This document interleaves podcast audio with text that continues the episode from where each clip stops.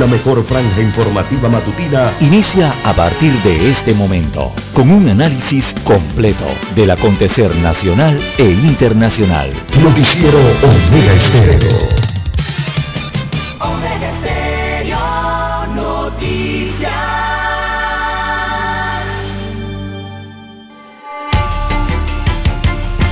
A continuación, los titulares, con los hechos que son noticias hoy.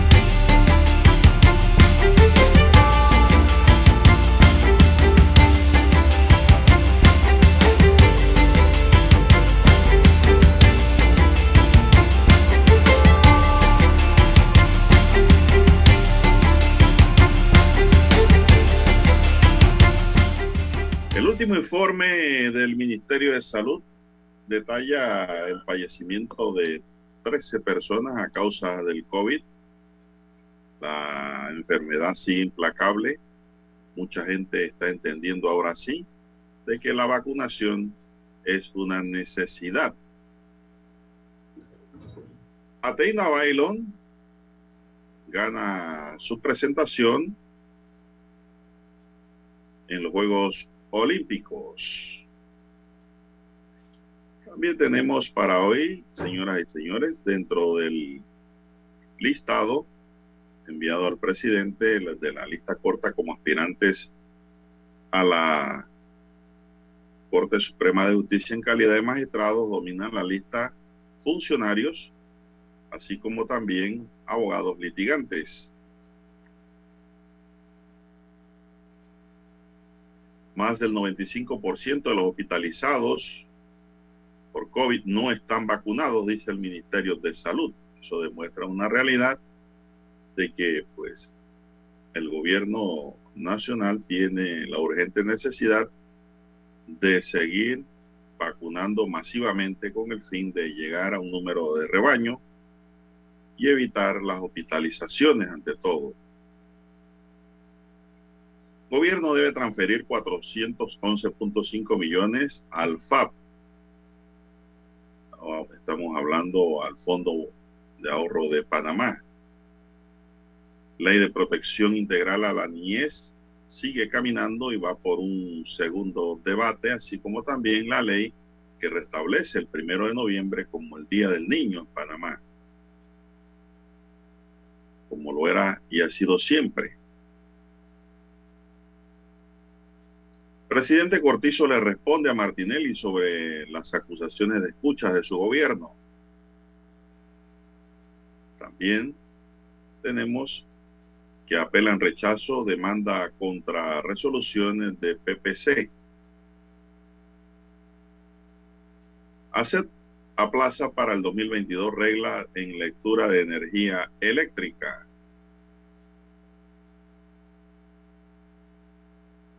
Piden pena hasta de 10 años para acusados por sobornos de Odebrecht en la República Dominicana. En San Salvador confiscan casa exministro de Defensa salvadoreño acusado de corrupción y lavado de dinero. Una lujosa mansión el gobierno le ha congelado con decisión en firme ante la corrupción. Comisión de Presupuesto avala traslado de partida al Seguro Social por 18.4 millones de dólares. Y en el plano internacional tenemos que la Casa Blanca ordena a su personal que vuelva a usar cubrebocas, todos con mascarilla de nuevo, porque la Delta es súper contagiosa. Pedro Castillo se reúne con un rey de España enviado a Biden y presidente Lazo. Siguen los arrestos de opositores en Nicaragua. Las elecciones son el 7 de noviembre, pero no se sabe entre quiénes, porque todo el que abre la boca ya y dice que va por la oposición, este señor Daniel Ortega ordena su detención. Bien, amigos y amigas, arranca histórico juicio también en el Vaticano por corrupción. En todos lados hay corrupción y en todos lados hay que combatirla, señoras y señores. Bien, estos son solamente titulares. En breve regresaremos con los detalles de estas y otras noticias. Estos fueron nuestros titulares de hoy. En breve regresamos. 7.30 AM. Infoanálisis, con entrevistas y análisis con los personajes que son noticia. La mejor franja informativa matutina está en los 107.3 FM de Omega Estéreo, cadena nacional. Omega Stereo tiene una nueva app. Descárgala en Play Store y App Store totalmente gratis. Escucha Omega Stereo las 24 horas donde estés con nuestra nueva app.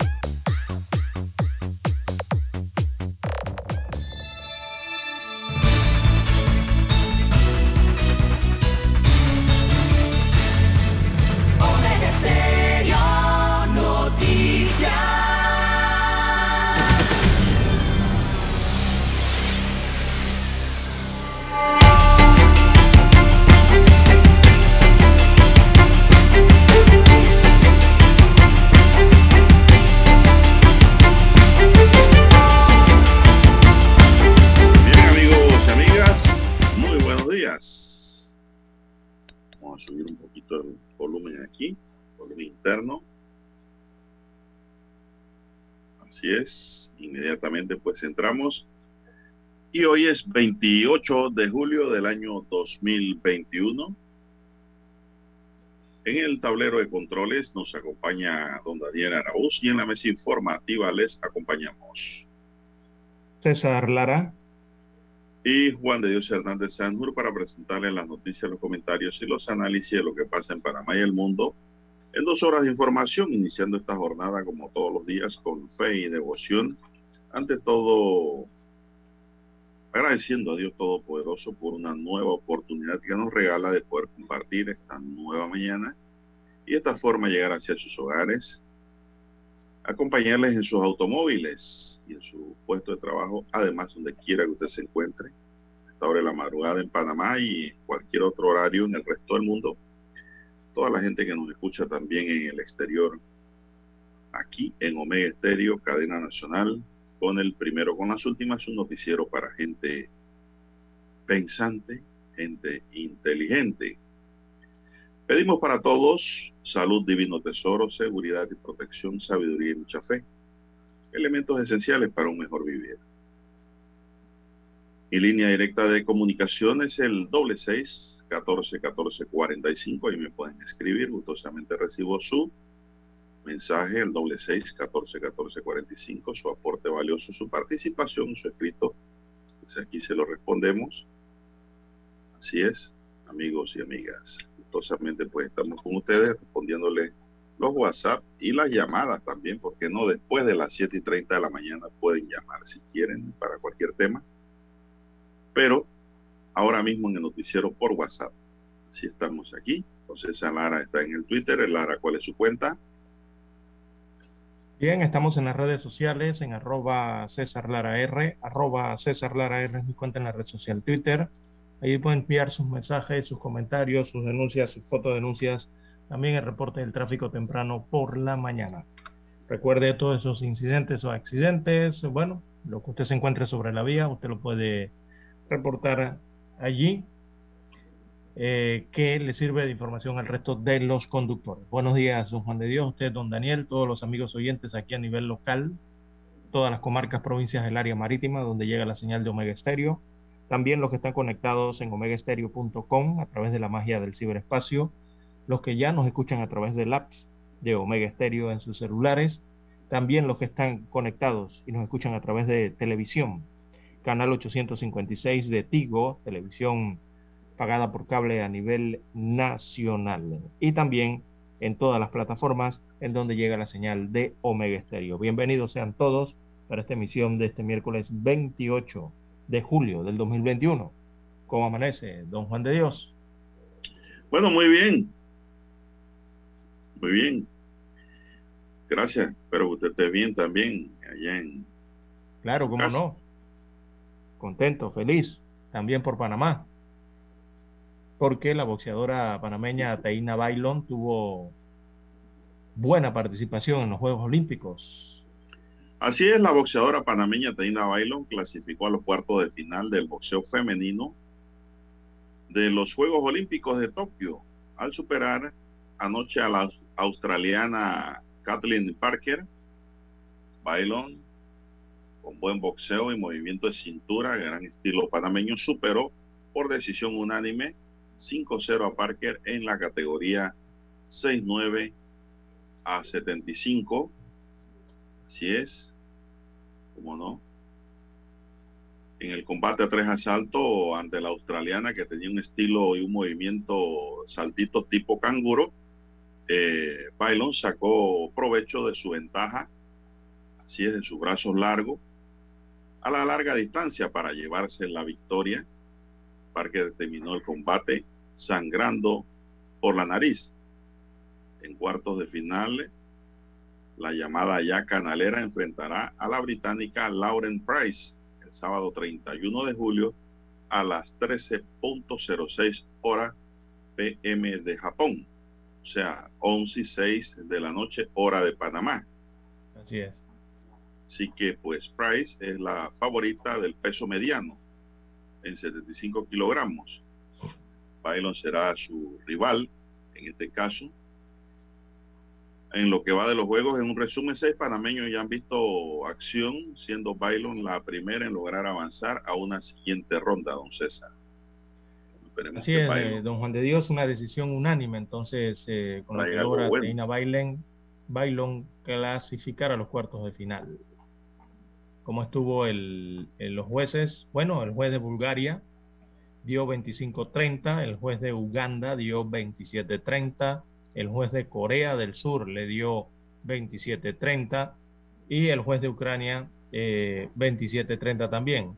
El juez de Sri Lanka 27-30 y todos fueron a favor de la panameña eh, Bailon. O sea, fue un 5-0, don Juan de Dios, al final.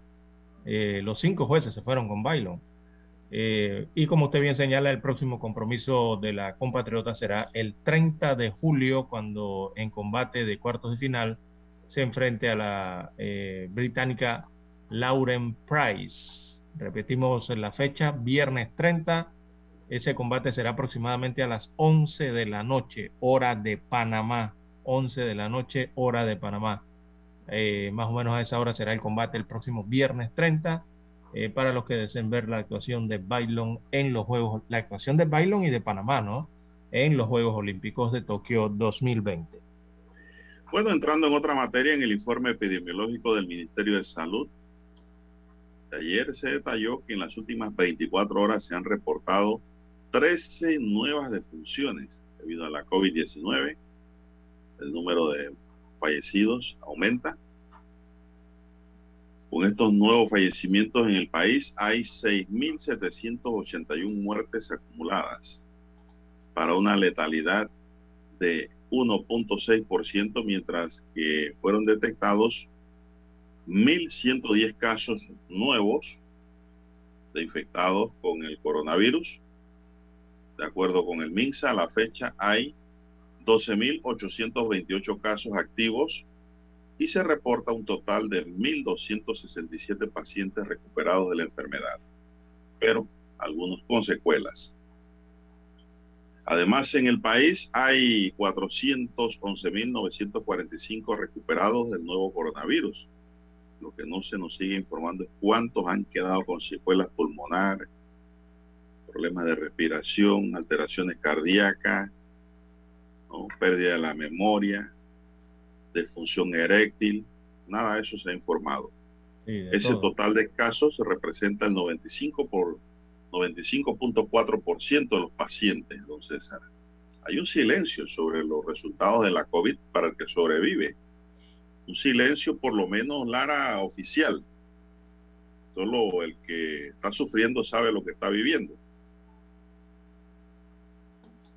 Sí, así es, don Juan de Dios.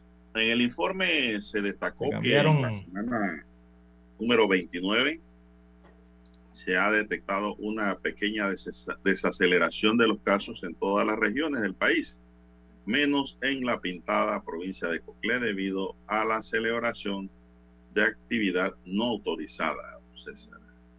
Por otro lado, en esta semana también se reporta una leve disminución en el número de reproducción RT de punto 03, o sea que se pasó de punto 99 a punto 96. En la mayoría de las regiones del país el LRT está en menos uno.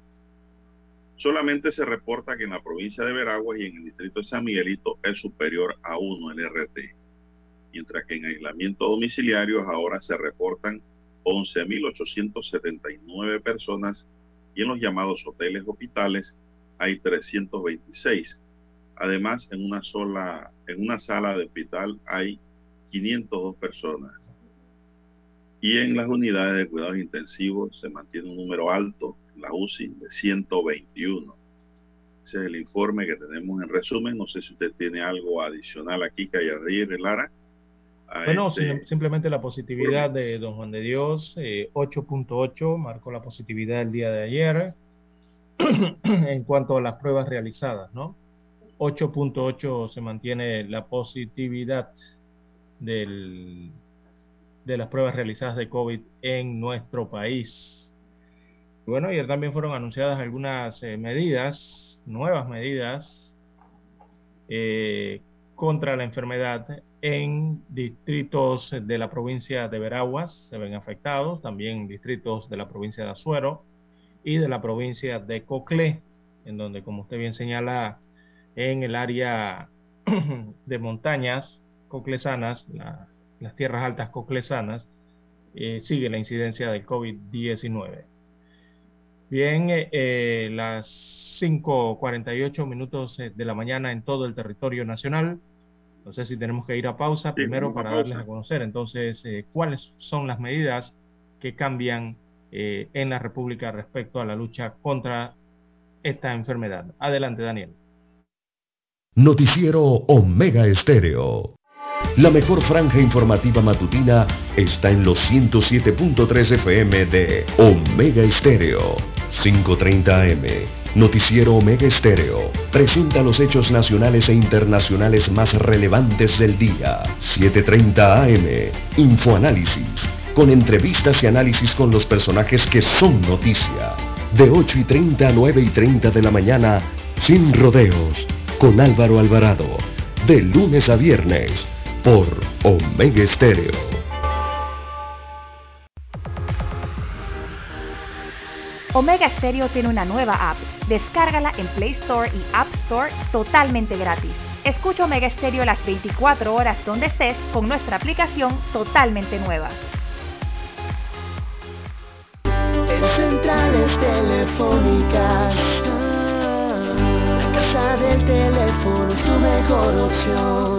Te asesoramos y ofrecemos buena atención. Con años de experiencia trabajando para ti.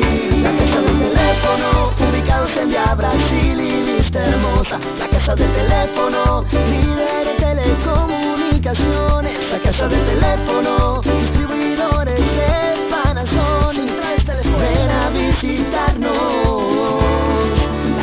del teléfono 229-0465 lsdtcorp.com Distribuidor autorizado Panasonic Para anunciarse en Omega Estéreo. Marque el 269-2237 Con mucho gusto le brindaremos una atención profesional y personalizada. Su publicidad en Omega Estéreo. La escucharán de costa a costa y frontera a frontera. Contáctenos. 269-2237. Gracias.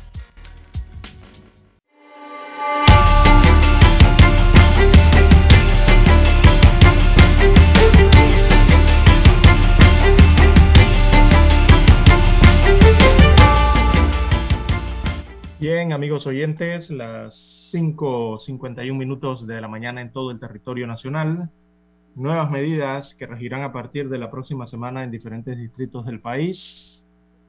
Fueron anunciadas el día de ayer, en tanto la región metropolitana se mantienen las mismas medidas establecidas la semana pasada. Recordemos aquí en el Distrito Capital.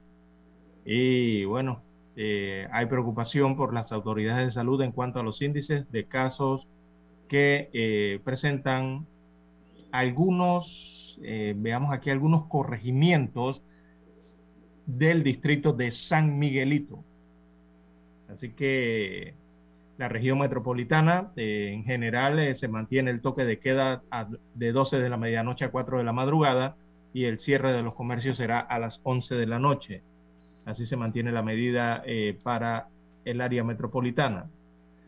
Los corregimientos de San Felipe y el corregimiento de Veracruz en el área metropolitana eh, se aumenta el pie de fuerza y los operativos de la Fuerza de Tarea Conjunta, ya que hay preocupación.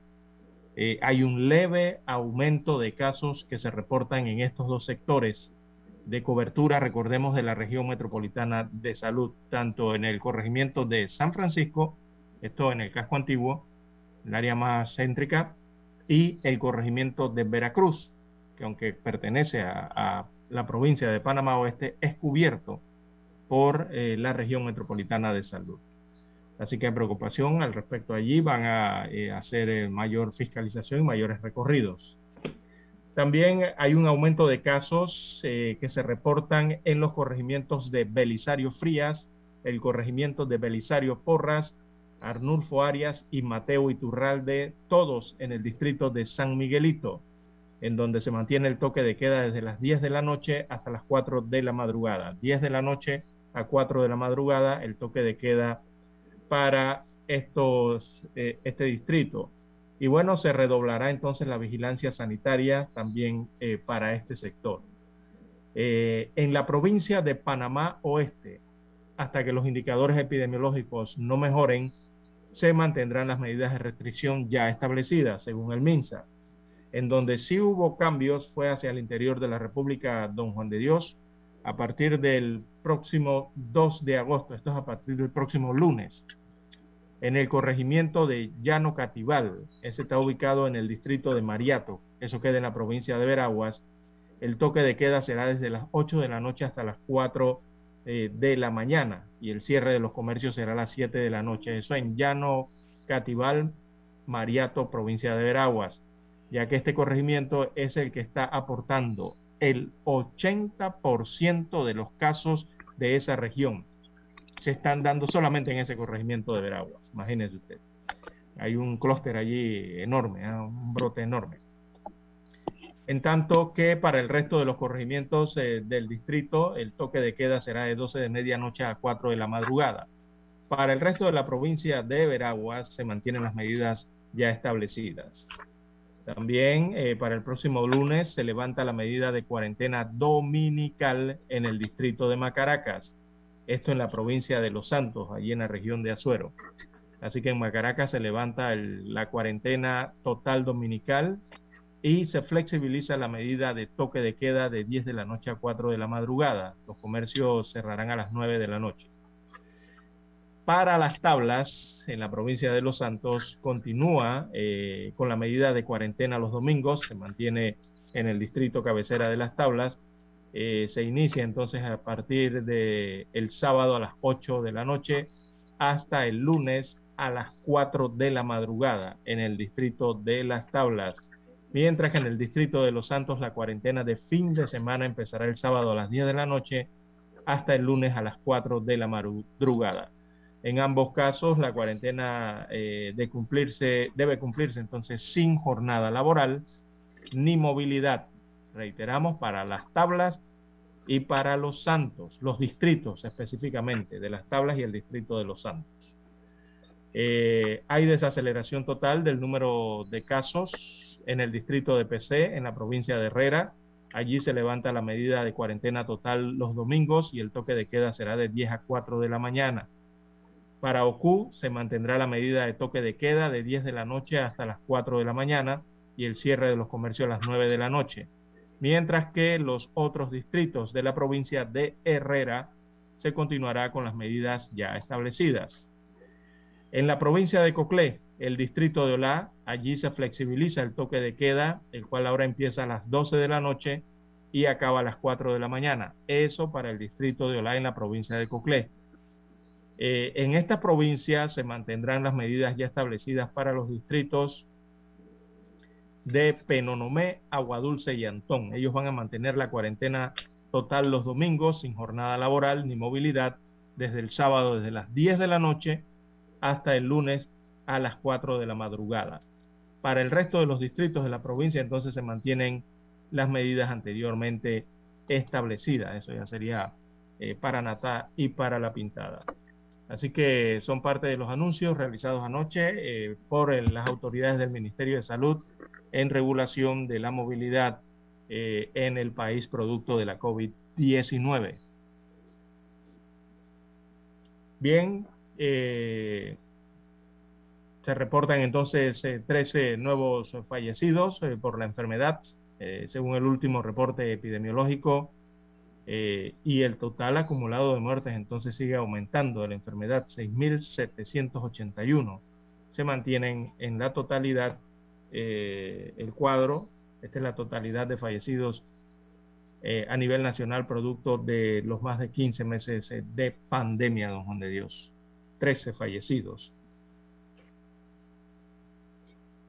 Bueno, ya lo saben amigos y amigas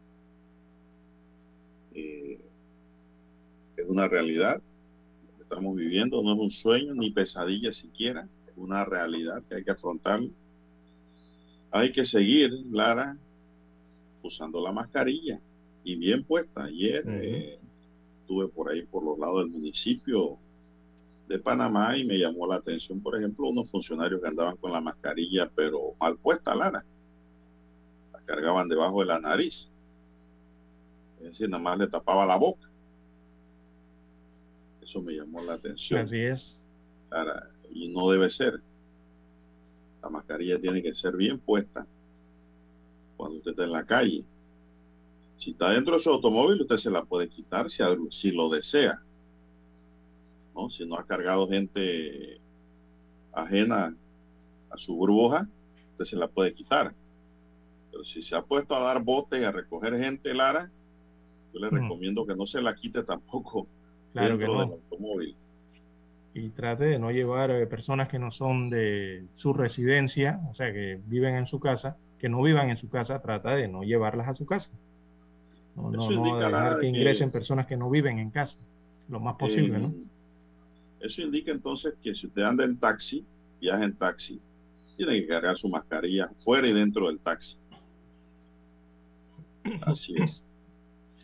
En, la provincia de Coclé, nada más para adelantarle un dato, don Juan de Dios, antes de ir al himno nacional, eh, bueno, lastimosamente en el último reporte, eh, el dado a conocer ayer, se reportaron cuatro fallecimientos en la provincia de Coclé, don Juan de Dios.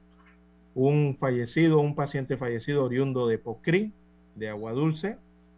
Eh, también falleció otro paciente del Retiro de la provincia de Antón y en Penonomé se registraron eh, dos defunciones más, una de un paciente de Pajonal y otra de otro paciente del corregimiento de Coclé. Cuatro, mire usted, eh, las anunciadas el día de ayer. Hay que hacer la pausa para escuchar el himno nacional.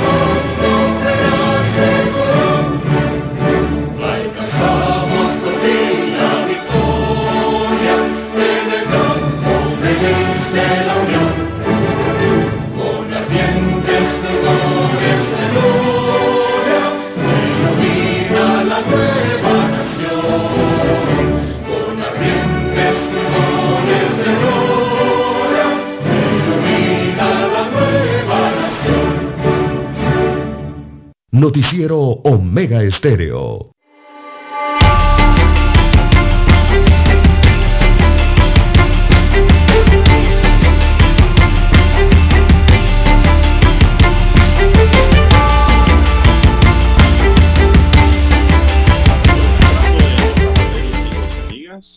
Así es. Pregunta Dani eh, César si estoy leyendo un libro. Claro que tengo en la mesa libros, revistas, periódicos, textos. Claro, es un noticiero en vivo. ¿No? Y tenemos que Eunice Licea Núñez, esposa del director comarcal del Ministerio de Salud en el área 9, Enilson Miranda Acosta, acusó a su pareja ante el Ministerio Público por supuesta violencia doméstica denuncia presentada el pasado 2 de julio. A través de un recurso legal, Núñez solicitó una orden de alejamiento para evitar que el supuesto victimario se le acerque a ella o a su hijo. La defensa de la supuesta víctima alegó que según el que en medio de la pareja existía maltrato físico, verbal y psicológico, adicionalmente presentaron las fotos en donde aparecen golpes a aparentes y quemaduras con agua caliente sufridos por la señora Núñez. El medio de prensa Nove que sacó la información expuso el caso y detallaron que el médico señaló que desconoce sobre la denuncia que pesa en su contra, que procederá ante el Ministerio Público a verificar de qué se trata el asunto. Incluso dijo desconocer el tema de la violencia doméstica señalada, don César. Bueno, la verdad es que yo no sé cómo se administra justicia por allá. Si se administra como acá, porque mire que la denuncia fue presentada el 2 de julio, Lara, ¿hoy qué día es? Hoy estamos a 28, ya está acabando el mes. Bueno, imagínense, casi un mes y todavía el Ministerio Público no ha actuado allá, aplicando medidas de protección a la mujer. O se extraña. Inclusive el acusado dice que va a ir al Ministerio Público a ver a la personería, a ver qué es lo que hay en su contra. La verdad que no sé cómo se administra justicia en el interior, y más para esta área, no ve, en donde hay un supuesto delito, una supuesta acusación en contra del director regional del MINSA de esa comarca. Bueno, esto es delicado, Lara. La gente todavía no entiende de que la violencia doméstica, ¿no? Es un delito ya penalizado de manera grave, Lara. Así es. Y siguen ocurriendo hechos sobre la materia. Parece que falta más información, más propaganda sobre la norma, más información, más educación y más cultura a la población para evitar estos hechos. Así es. Eh, lo último que yo supe de la pena de este delito, Lara, iba de 5 a 8 años de prisión. Imagínense. Ahí muestran una foto de la mujer con un chichón en la frente. Entonces ahí, viene el problema. Ahí viene el problema. Entonces, me extraña mucho que un médico golpea a su mujer también. Eso hay que verlo. Él dice que él no sabe qué pasó ni qué es, de qué se trata. Bueno, ya habrá más noticias sobre ese acontecimiento que se denuncia en la comarca Nove, en donde la mujer, esposa o compañera del director regional lo acusa de violencia doméstica, don César. Bien, eh, don Juan de Dios, también otro hecho ocurrido que ha llamado la atención es que hallaron el, cuerpo de una persona enterrado en la parte trasera de una residencia ubicada en calle Maden, eso en residencial Brisas del Lago, en el corregimiento de Tocumen. Así que los vecinos del lugar alertaron a las autoridades ante el fuerte olor que emanaba eh, de la casa R9, eh, donde fue encontrado entonces el, el cadáver la tarde de este martes. Eh, testigos indican que parte del lugar eh, eh, estaba cubierto, entonces cubierta, ¿no? Con una capa eh, de cemento, por lo que no se descarta que intentaron ocultar el cuerpo. Así que de acuerdo a los vecinos, la casa donde fue hallado este cuerpo eh, residían una mujer de nacionalidad venezolana y un hombre bastante joven, señalan aquí, que no, ha sido, no han sido vistos en la casa desde el pasado sábado. Ayer entonces se encontró este cuerpo en, el patio de esta casa, eh, en estado de descomposición ya completamente el cuerpo. Pero mire. Incluso, incluso habían eh, colocado cemento sobre el lugar donde fue enterrado. Señalan los residentes que el sábado había una fiesta en esa casa. Sí, eso escuché. La cual se extendió hasta altas horas de la madrugada. Así que el Ministerio Público ha aprendido a dos personas y se informa extraoficialmente que se trata de un hombre y una mujer. Bueno, continúa la investigación entonces en la escena del crimen por parte de los forenses. Eh, se espera entonces que los especialistas puedan recopilar eh, más indicios eh, que permitan identificar al asesino y determinar el móvil de este hecho de sangre ocurrido en Tocumen, en el residencial Brisas del Lago, en la calle Maden, allí donde se encuentra la residencia R9. Esto me llama la atención, Lara, que la noticia dice semienterrado y también dice la noticia que bajo una plancha de cemento.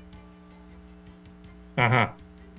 Me llama eso la atención porque si está debajo de la plancha de cemento, no está semienterrado, está enterrado. Está enterrado, exacto. Eso es lo que me llama eh, la noticia de la redacción que se hizo allí. Exacto. En las fotografías, eh, yo le calculo medio metro. Eh, tuvieron que abrir el, la tierra allí medio metro aproximadamente de profundidad para poder sacar el cuerpo. ¿Y quién hizo eso? ¿Quién hizo ese trabajo? La, la otra pregunta. Ah, no sabemos.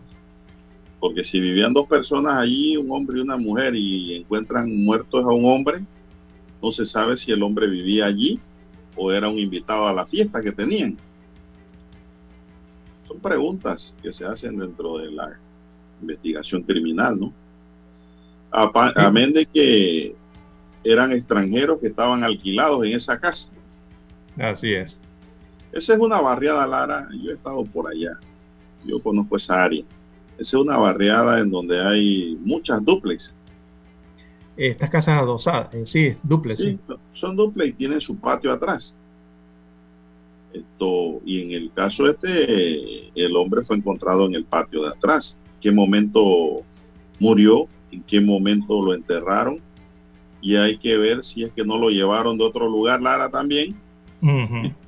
Y simularon una fiesta y lo que estaban haciendo era el hoyo y, la mezcla para dejarlo debajo, ¿verdad?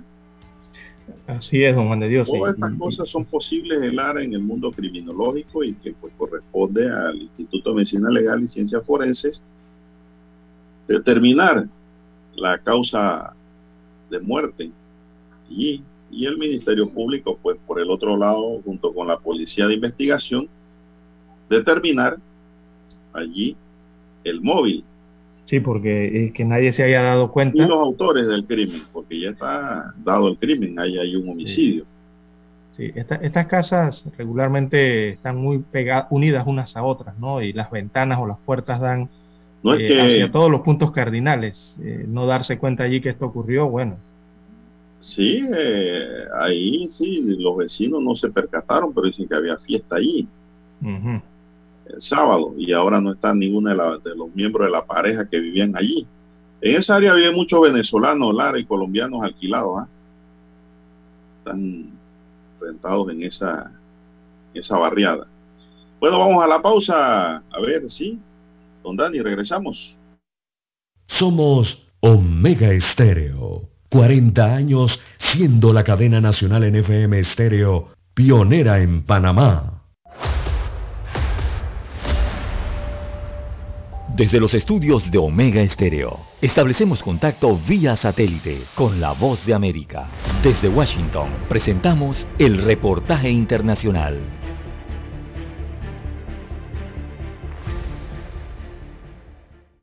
Un hombre del estado estadounidense de Georgia que afirmó ser adicto al sexo, se declaró culpable de haber asesinado a cuatro personas como parte de un tiroteo en el área de la ciudad de Atlanta, ataque que puso de relieve el miedo y la intimidación que sienten los estadounidenses de origen asiático a raíz de la pandemia del coronavirus. Se prevé que Robert Aaron Long, de 22 años, enfrente cuatro cargos adicionales de asesinato. El fiscal de distrito de Atlanta ha indicado que solicitará la pena de muerte. En la corte, Long se declaró culpable de los cuatro asesinatos ocurridos en un spa del condado de Cherokee, ubicado 64 kilómetros al norte de la ciudad de Atlanta. Long afirmó estar de acuerdo con la recomendación del Estado de cuatro cadenas perpetuas sin posibilidad de libertad condicional que se cumplirán consecutivamente, más 35 años por otros cargos. En sus primeros comentarios públicos desde la matanza del 16 de marzo, Long relató cómo compró un arma de fuego y una botella de bourbon disponiéndose a suicidarse. La masacre despertó una ola de prejuicios y violencia antiasiáticos en Estados Unidos a raíz de la pandemia de coronavirus que se cree se originó en China. Alejandro Escalona, Voz de América, Washington. Escucharon vía satélite desde Washington el reportaje internacional.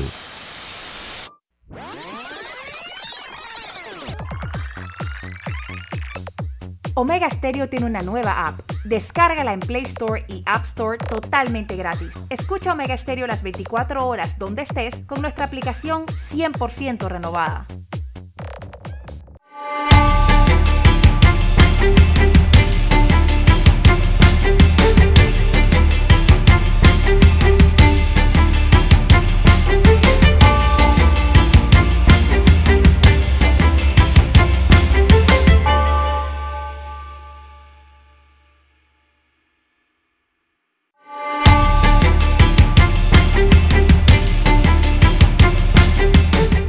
Seguimos, señoras y señores, avanzamos. Son las 6 y 16 minutos. Buenos días, Panamá. Tenemos que en mi administración escuchas fuera de órdenes judiciales no se han dado ni se van a dar, respondió ayer el presidente Laurentino Cortizo a Ricardo Martinelli, que ha señalado a su gobierno estar espiando a terceros. Yo le puedo garantizar al país que en mi administración no se ha dado ni se va a dar las escuchas. Quiero que quede claro, insistió Cortizo. Martinelli ha acusado al vicepresidente José Gabriel Carrizo de supuestamente estar detrás de los pinchazos. En el quinto día del juicio que se le sigue a Martinelli por los pinchazos, funcionarios y exfuncionarios del Consejo de Seguridad dijeron haber recibido entrenamiento de parte de peritos israelíes para la geolocalización y monitoreo de equipos electrónicos. Por ejemplo, Elvis Ortiz, quien laboró en la sección de inteligencia del Consejo de Seguridad, de 2009 a 2014 detalló que fue llamado para ser parte de un entrenamiento en tecnología de seguimiento, lo que se llevó a cabo en el edificio 150 de Quarry High, sede de la entidad. Señaló que empleaba tecnología israelí teniendo como objetivos a dirigentes políticos y obreros. En este entrenamiento que se era o que era dictado por el especialista israelí Mike Teren, Participaban también Ronnie Rodríguez, entonces subdirector del Consejo, y los agentes William Pitti, Ismael Pitti y Elvis Moreno. De acuerdo con su testimonio, el software fue instalado en cinco laptops. Detalló que una vez Rodríguez le comentó que se reunía con el presidente de la República, pero él nunca pudo confirmar si esa información era cierta. Detalló que los blancos a ser espiados eran asignados por Rodríguez sin embargo, relató que por dificultades técnicas y lo engorroso del sistema, este fue desechado. Afirmó que cuando era parte de este grupo nunca recibió una orden para realizar interceptaciones. Solo vio. En el interrogatorio, Ortiz dijo que en 2014 hubo una reunión con el director del Consejo de Seguridad, Rolando López, en la que se preguntó por los pinchazos. Rodríguez y William Pitti están imputados en el caso, pero nunca han comparecido y están prófugos. Por su parte, Luis Moreno, quien también trabajó en ese consejo, reconoció haber participado en el citado entrenamiento y que este grupo permaneció aislado del resto de los miembros del consejo. Añadió que en el consejo había sala de escucha para combatir el narcotráfico y en esos casos los pinchazos se realizaban con autorización de la Corte Suprema de Justicia con un sistema conocido como SOCA, cuyo mantenimiento estaba a cargo de personal británico. Carmen Salinas, quien tiene 30 años de laborar en el Consejo, confirmó que en esa sede se realizó una remodelación y que un grupo de funcionarios permaneció aislado, pero no recuerda sus nombres. Alfredo Vallarino, abogado de Martinelli, destacó que en el contrainterrogatorio de estos testigos ninguno dijo haber recibido órdenes del expresidente para ejecutar las escuchas. Resaltó que tampoco hubo señalamientos contra su cliente respecto a haber ordenado seguimiento ni vigilancia. Fuera del escenario del juicio, pero relacionado con los pinchazos, el presidente Laurentino Cortizo respondió a Martinelli los señalamientos que éste ha hecho, acusando al vicepresidente Gabriel Carrizo de supuestamente estar detrás de las acciones de ese tipo. En mi administración, escuchas fuera de órdenes judiciales no se han dado ni se van a dar, afirmó ayer tajante Laurentino Cortizo. Yo le puedo garantizar al país que en mi administración no se ha dado ni se va a dar las escuchas. Quiero que quede claro, insistió. Al preguntársele por qué no ha modificado el decreto 263 del 19 de marzo de 2010, cuando Martinelli era presidente, que reformó la estructura del Consejo de Seguridad Nacional, como Lara lo ha explicado en otros días aquí en esta estación de radio, para darle así poderes especiales al presidente de la República, Laurentino dijo, en ese tema de escuchas ilegales puedo asegurar al país que ese no es un tema de nuestra administración. Y añadió que en materia de combate del crimen sí es importante la inteligencia. Tú no sabes, tú no puedes combatir el crimen organizado sin inteligencia. Eso es sumamente importante, dijo. Sin embargo, no aclaró por qué no se ha modificado ese decreto, don César, según lo que puedo entender de la respuesta. A la, pregunta no la respondió realmente. Hay que recordar que eh, antes del gobierno de Ricardo Martinelli Berrocal, el Consejo de Seguridad era comandado, eh, eh, eh, había una amplia variedad de funcionarios que se reunían para tomar las decisiones en cuanto al Consejo de Seguridad. Estaba el presidente, había una reunión de varios ministros que incluían al ministro de Economía y Finanzas, al ministro de la Presidencia, también estaba, me parece que era el ministro de, antes se llamaba Gobierno y Justicia, eh, y otros ministros más, ¿no? que eran los que tomaban las decisiones y, fiscalizaban y eran los que asistían a las reuniones de ese Consejo de Seguridad.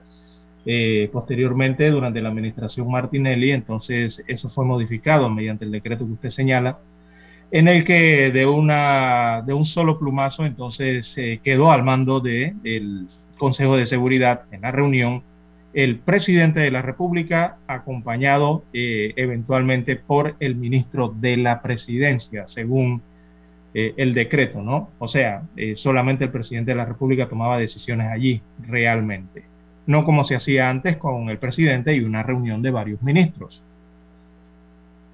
Eso no ha sido cambiado hasta el momento, se mantiene igual. Bueno, esa fue la pregunta que le hicieron al presidente y lo único que dijo es que, bueno, en su gobierno no están pinchando a civiles comunes y corrientes sin una orden judicial. Acuérdense que los pinchazos existen y van a existir, pero eso tiene que ser autorizado, Lara. Exactamente. Por un juez. aquí hay varios equipos que el Estado ha comprado eh, eh, para realizar este, estas actividades, no es eh, que deben ser reguladas, ¿verdad? y y aquí hay equipos de protección, eh, equipos espías eh, millonarios comprados por el, eh, por el Estado panameño para realizar ese tipo de tareas, ¿verdad? hay equipos comprados a Italia, hay equipos que se han comprado a otros países para realizar esta, esta función en el país. Adicional a lo que ocurrió con el Pegasus. Bueno, lo cierto es que nadie se imaginaba, Lara, que eso podía ser. Y eso yo recuerdo hace años, en esos tiempos que gobernaba Martinelli, a mí me llegó la información de que los BlackBerry se convertían en, lo podían convertir en micrófono. fue uno de los primeros que, señalaba eso en la radio panameña, Yo, inclusive lo, lo comenté y lo dije en la radio para aquel entonces y nadie me paró bola. Exacto Nadie hizo caso, dice que eso, no era, eso era imposible, que eso no podía ser. Yo sí tenía cierta información que me llegó. Y me llegó porque una vez tuve una reunión con un abogado y el abogado me dijo, dejemos los teléfonos en el carro, déjalo en tu carro y yo el mío en el carro y apágalo. Yo le pregunté, la batería. ¿Y por qué? Si sácale la batería, me dijo. ¿y por qué? Dice, no, porque los BlackBerry son equipos espías, están siendo utilizados como micrófono y uno no sabe, dice, si lo van a escuchar o no. Y el mejor es prevenir y evitar cualquier tipo de conversación. Y yo le dije, a mí que me interesa lo que me quieran grabar, si yo trabajo todo y todo lo hago lícitamente. Él me dice, no, mejor no, porque las grabaciones también se editan. Así es. ¿no? Y eso tú no sabes cómo lo pueden utilizar mañana pasado. Bueno, eso fue lo que yo le respondí. Yo me quedé así como perplejo, la hora de que yo lo veía como un imposible, ¿no? Pero yo no entiendo. Y era una realidad. será? Bueno, yo solo lo comenté, me acuerdo, en la estación y a los compañeros y todo el mundo me dijo, no, no, no estén inventando. Y ahora vemos que según las investigaciones, sí se pinchaban los teléfonos, sí se grababan, Lara, y la gente no se daba cuenta. Entonces aquel amigo tenía razón en lo que me dijo para aquella época. Bueno, el juicio está demostrando de que sí existieron los pinchazos. ¿Quién lo hizo? ¿Con qué orden se hizo? ¿Con qué disposición? Ya eso le corresponderá ahora a los magistrados del Tribunal de Juicio determinar quién lo hizo y por qué lo hizo y cómo lo hizo. En su eh, parte motiva al momento en que salga un veredicto, al momento en que salga un fallo de este caso. Bien, recordemos que ya aquí fueron condenados un par de funcionarios de ese gobierno, ¿verdad? Sí, sí, claro, eh, Garús. una primera instancia. Exactamente, fue a juicio Alejandro Garús, recordemos, también permaneció detenido eh, eh, Pérez, el nombre es Gustavo Pérez, también cumplió condena al respecto, y no recuerdo el tema de Moltó. Moltó sí no recuerdo que el seguimiento que se le dio allí. Pero me parece clara que eso todavía no está en firme. Eso fue apelado. Y no sé si eso está en casación o no. No tengo la nota exacta dónde está, pero sí hubo condena en primera instancia. Bien, son las 6.26 minutos, señoras y señores. 6.26 minutos. El presidente aclara que él no está pinchando a nadie que no están grabando a nadie. el problema es eh, el problema Lara es que el que te pincha nunca dice que te va a pinchar. Claro que no. Nadie, nadie se va a declarar confeso y mucho menos arrepentido de la comisión de un delito por la inviolabilidad del secreto establecido en el Código Penal. Bien, eh, ayer, hablando de este tema, Lara, ayer circuló un audio, no sé si te lo envié, un, video, mejor dicho, con audio, en donde el doctor Mauro Zúñiga explicaba que por razones de salud fue que desistió de la querella en contra de Ricardo Martinelli. Eso él ayer lo dijo en un video. Eh, se le veía un poco enfermo de verdad, Lara, pero él lo dijo en ese video que no dura, no llega ni al minuto, de, en donde explica las causas por las cuales se retiró, por razones de salud, Lara. Entonces esclarece la situación. Sí, lo único que no se esclarece es si llegó un acuerdo económico o no. Ajá. Pero bueno, eso no se Se presume que sí, pero la presunción no significa realmente, Lara, una verdad. De hecho, sobre el hecho, una presunción nada más. Pero él sí dice que por razones de salud, y de veras que sí, yo no creo que él esté en las condiciones de asistir a una audiencia como querellante. No creo, no creo que está en sus condiciones de salud para estar yendo todos los días a un juicio de esa naturaleza. Bueno, vamos a la pausa, don Dani, porque hay que escuchar el periódico. Noticiero Omega Estéreo. 7.30 AM. Infoanálisis, con entrevistas y análisis con los personajes que son noticia. La mejor franja informativa matutina está en los 107.3 FM de Omega Estéreo, cadena nacional. Desde los estudios de Omega Estéreo, establecemos contacto vía satélite con la voz de América. Desde Washington, presentamos el reportaje internacional.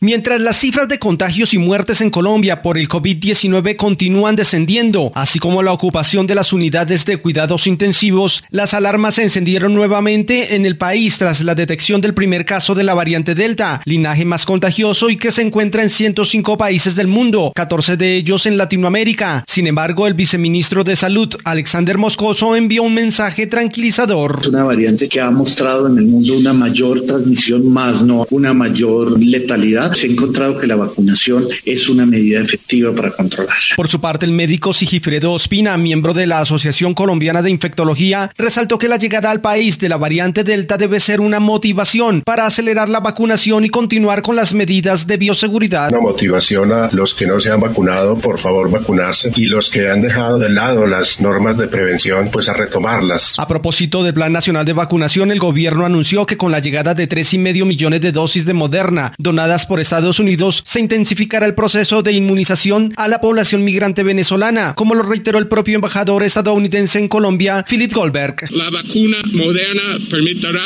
al gobierno de Colombia proteger a sus ciudadanos, así como a muchos migrantes y retornados venezolanos. Hasta el momento Colombia ha aplicado 25 millones de dosis de las vacunas contra el COVID-19 y cerca de 11 millones de personas ya han recibido el esquema completo de vacunación. Sin embargo, el gobierno que ha utilizado un sistema de priorización, estudia abrir la vacunación a todos los ciudadanos mayores de 18 años ante la negativa de un amplio sector de la población a vacunarse. Manuel Arias Naranjo, Voz de América, Colombia. Escucharon vía satélite desde Washington el reportaje internacional. Problemas de tierra, accidentes graves, reclamos a aseguradoras, incumplimientos de contratos, reclamos de herencias, todo asunto civil y penal, consulte al 6614-1445. Ahora contamos con el servicio de asesoría, confección de pliegos de cargos, impugnación y defensa en materia de contrataciones públicas. 6614-1445.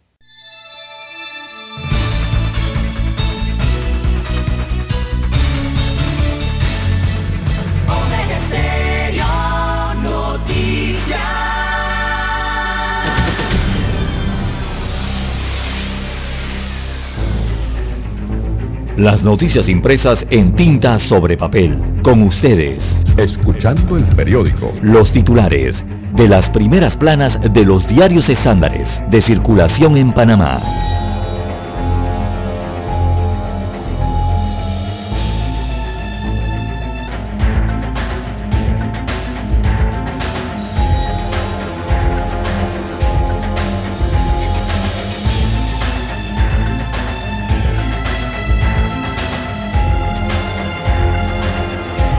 Bien, amigos oyentes, el diario La Estrella de Panamá titula para este miércoles 28 de julio del año 2021, vacunación masiva, la apuesta para inmunización de rebaño. Destaca la decana de la prensa nacional que después de seis meses de estar aplicando las vacunas contra la COVID-19, las autoridades de salud solo han logrado aplicar la segunda dosis a 766.641 personas mientras que 1,5 millones de ciudadanos tienen la primera dosis. Así que revela entonces las autoridades de salud que al menos 760 mil personas eh, han completado su esquema de vacunación, eh, tienen la pauta completa, están plenamente vacunados, 766 mil 641 personas mientras 1.1 millón, perdón, 1.539.919 ciudadanos entonces tienen la primera dosis. Destacan los datos de esta información del diario La Estrella de Panamá que 3,4 millones de dosis contra la COVID-19 ha recibido eh, la República de Panamá de las empresas farmacéuticas. Esa es la cantidad que han llegado hasta el momento, ¿no? Eh, destacan una cita del presidente Laurentino Cortizo, abro comillas, le cito al presidente constitucional de la República, esta mañana más de 575 mil personas recibirán la primera dosis de la vacuna contra la COVID-19. Cierro comillas, es lo que señala el presidente Laurentino Cortizo. Recordemos que eh, para una persona estar eh, completamente vacunada necesita dos dosis. O sea que 3,4 millones de dosis eh, vendrían siendo la mitad para tener la cantidad de personas completamente vacunadas. Bien, amigos oyentes, en otros títulos, eh, para la mañana de hoy, Pacto del Bicentenario entra en fase decisiva para los acuerdos. Destaca la información que el Pacto del Bicentenario instaló las comisiones nacionales temáticas, lo que representa el penúltimo, perdón, eslabón eh, en la formulación de acuerdos eh, para la elaboración de políticas públicas. Así que hay una cifra de 175.922 propuestas ciudadanas. Imagínense usted la cantidad de propuestas que se han enviado. También en otros títulos eh, para la mañana de hoy del diario La Estrella de Panamá, costo final de la ciudad de la salud sin definirse, imagínense. Así que las autoridades de la Caja del Seguro Social aún no tienen definido cuánto será el costo final del proyecto de la ciudad de la salud, que después de nueve años no se termina de construir. Ahora se tiene previsto firmar la séptima adenda para que el nuevo consorcio concluya la obra, luego del acuerdo con FCC. Un proyecto que debió costar menos, eh, creo que estaba por alrededor de 300 millones de dólares, ya va llegando los mil millones de dólares. Increíble. en otros títulos eh, para la mañana de hoy del diario La Estrella de Panamá, hablando de seguro social, eh, el partido Cambio Democrático está moroso con la caja del Seguro Social, ¿sí? Con el tema de la cuota obrero patronal. Destaca la decana de la prensa nacional que durante un traslado de partida a la caja del Seguro Social, el director de la entidad reiteró que el partido Cambio Democrático tiene una morosidad de 422.596 dólares y que fue multado con 25 mil dólares durante la administración de Ricardo Martinelli Berrocal. No pagaban la cuota obrero patronal. También en Café La Estrella desarrollan el reportaje Fraude en redes sociales, un delito que ha tomado fuerza, así que la cifra de víctimas de fraude por redes sociales se incrementó en 345% el año pasado. El, crecimiento es producto de la crisis sanitaria mundial y en muchos casos los fraudes no solo son para robar dinero, sino también para robar los datos personales. Así que hay que estar pendiente de eso. En otros títulos eh, de la decana de la prensa nacional, caso Pinchazos, el testigo que fue entrenado para las escuchas ilegales. Esto en cuanto al juicio que se le lleva al expresidente Ricardo Martinelli Berrocal. Así que en el quinto día de este juicio, el Ministerio Público presentó un testigo que contó que fue entrenado en la tecnología de seguimiento. Negó que recibió orden directa del exmandatario. También tenemos para hoy Talento con propósito, un festival para impulsar los huertos, un tema de sociedad, así que es la versión virtual del Festival Intercolegial Talento con propósito. Este es el conocido Talent Pro y tiene entonces como objetivo impulsar los huertos caseros y cría de aves para el consumo familiar, especialmente en hogares de escasos recursos. Reportaje interesante en la página 4B de la Estrella de Panamá. En los, en los deportes, bueno, un atleta rompe récord en Tokio. Se trata de Tyler Christianson. Él eh, rompió, rompió su propio récord en Tokio y estableció un nuevo registro nacional pero no logró clasificar. Hasta ayer cuatro atletas panameños ya habían quedado fuera de las Olimpiadas. Eh, la estrella de Panamá también tiene el cuadro COVID-19, destaca 431.554 casos confirmados, 6.781 eh, es la totalidad de las defunciones en el país. Vamos a la última jornada, 1.110 casos nuevos en las últimas 24 horas son los reportados. Ahí hay una positividad de 8.8% para el día de ayer. Eh, y el día de ayer se reportan 13 fallecimientos por la enfermedad en el país.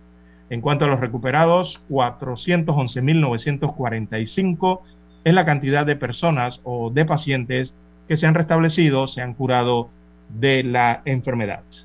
Bien, son los títulos del diario La Estrella de Panamá. Revisemos ahora la primera plana del diario La Prensa. Bien, amigos bien, Bien, bien, bien, bien, don César. Adelante, don Juan de Dios. La guitarra por acá.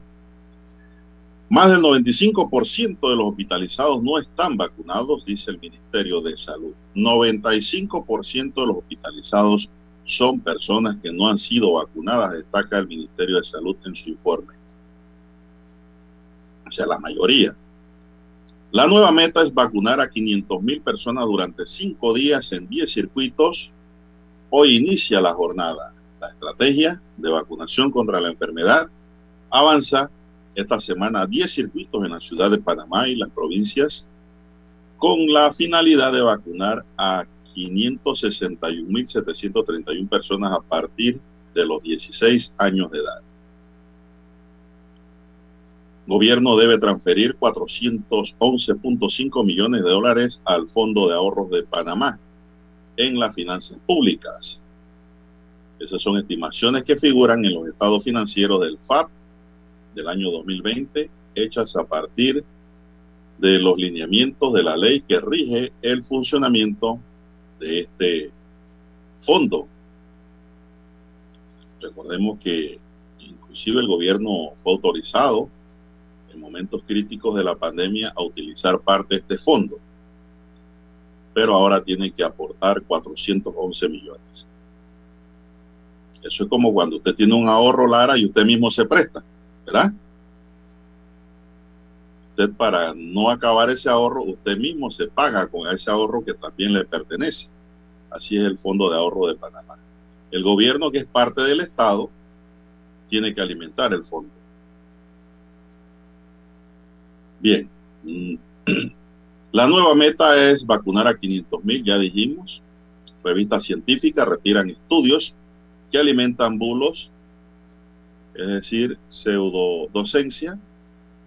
La pregunta entre la comunidad científica de Panamá y del mundo es cómo pudo ocurrir. Dos estudios que aseguraban que las vacunas contra la COVID provocan casi las mismas muertes que evitan y las mascarillas son peligrosas para los niños. Fueron publicados en junio en la revista Vaccines y Jamás Pediatric, respectivamente. Ellos retiran esos estudios, Lara. Es decir, pierden validez en el momento en que se retiran. Ley de protección integral a la niñez va al segundo debate. La Comisión de la Mujer, la Niñez, la Adolescencia y la Familia que ha aprobado en primer debate el proyecto de ley 569 que establece un régimen de protección integral a la niñez, a la niña y niño y adolescente. Sucre pide apoyo de comerciantes, se mantienen medidas restrictivas en varias regiones por la COVID-19. Dice el ministro que esperan que se cumplan todas las medidas de bioseguridad contra la COVID-19. Presidente Cortizo le responde a Martinelli sobre las escuchas en espionaje y dice que mi administración escuchas fuera de órdenes judiciales no se han dado ni se van a dar. Se reportan 13 nuevas defunciones, anótelo, 13 nuevas defunciones por la COVID-19 y se presenta un RT en el país de 0.96. Caja de Seguro Social estima que la Ciudad de la Salud estará lista en 24 meses el proyecto podría ser culminado en 24 meses una vez se reactiven las obras en octubre próximo, dijo el director de la institución. Funcionarios y litigantes dominan la lista de aspirantes para ser magistrado de la Corte. La boxeadora panameña Taina Bailon gana por decisión unánime y avanza a cuartos de final en las Olimpiadas. Apelan rechazo a demanda contra resolución de PPC en concesión portuaria. Se detienen las conversaciones para la pelea de campeonato mundial entre Canelo y Plan en el deporte del boxeo. Acepta plaza para el año 2022, regla en lectura de energía eléctrica para los servicios públicos. Son las 6:44 minutos y avanzamos con otros titulares de la prensa. En Panamá empieza a regir la declaración jurada de salud, cartilla de vacunación. Un tema interesante para el país y pues es importante que estemos debidamente informados. Así es, extranjeros y nacionales que desean ingresar a Panamá deberán completar la declaración jurada de salud digital la cual se encuentra en viajes panamadigital.gov.pa. Acuérdense que una declaración jurada no es para mentir. Si usted miente, comete un delito y paga las consecuencias, ¿no? Por una falsedad. Declaración jurada significa decir la verdad bajo juramento. Piden penas de hasta 10 años para acusados por soborno de Odebrecht, pero en la República Dominicana. Confiscan casa exministro de Defensa salvadoreño acusado de corrupción. La Comisión de Presupuesto en Panamá va a traslado de partida al, segundo, al Seguro Social por 18.4 millones en fondos para insumos. La OEA debatirá sobre Cuba mientras La Habana busca evitar condena en derechos humanos. Y avanza proyecto de ley que busca restablecer el primero de noviembre como el Día del Niño en Panamá era antes, un proyecto de ley que restablece el primero de noviembre de cada año como Día del Niño y de la Niña en Panamá avanzó este martes 27 de julio dentro de la Asamblea Nacional. Bueno, Lara, lo que estábamos acostumbrados ese primero de noviembre, en realidad no nos acostumbramos al Día del Niño en otra fecha. Hay una hay un proyecto caminando en ese sentido.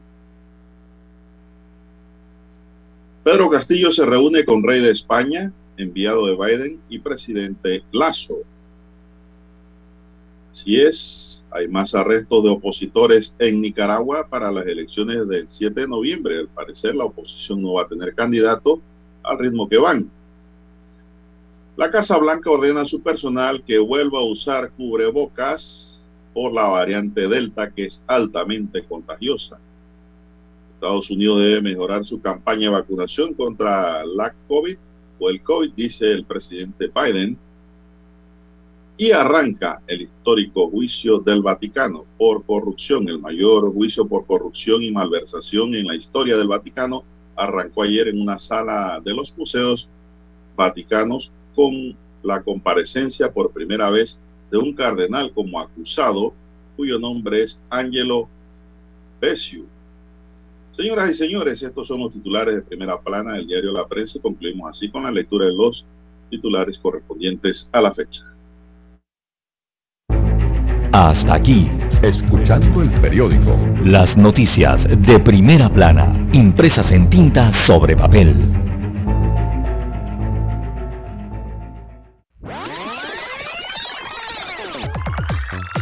Omega Stereo tiene una nueva app. Descárgala en Play Store y App Store totalmente gratis. Escucha Omega Stereo las 24 horas donde estés con nuestra nueva app.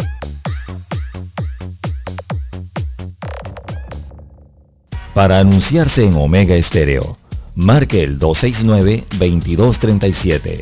Con mucho gusto le brindaremos una atención profesional y personalizada. Su publicidad en Omega Stereo la escucharán de costa a costa y frontera a frontera. Contáctenos 269-2237. Gracias. En 1981 apostamos a la calidad del sonido FM estéreo. Omega. En 2021 seguimos a la vanguardia. Esta es la generación Omega. Somos Omega Estéreo 40 años siendo la cadena nacional en FM estéreo pionera en Panamá.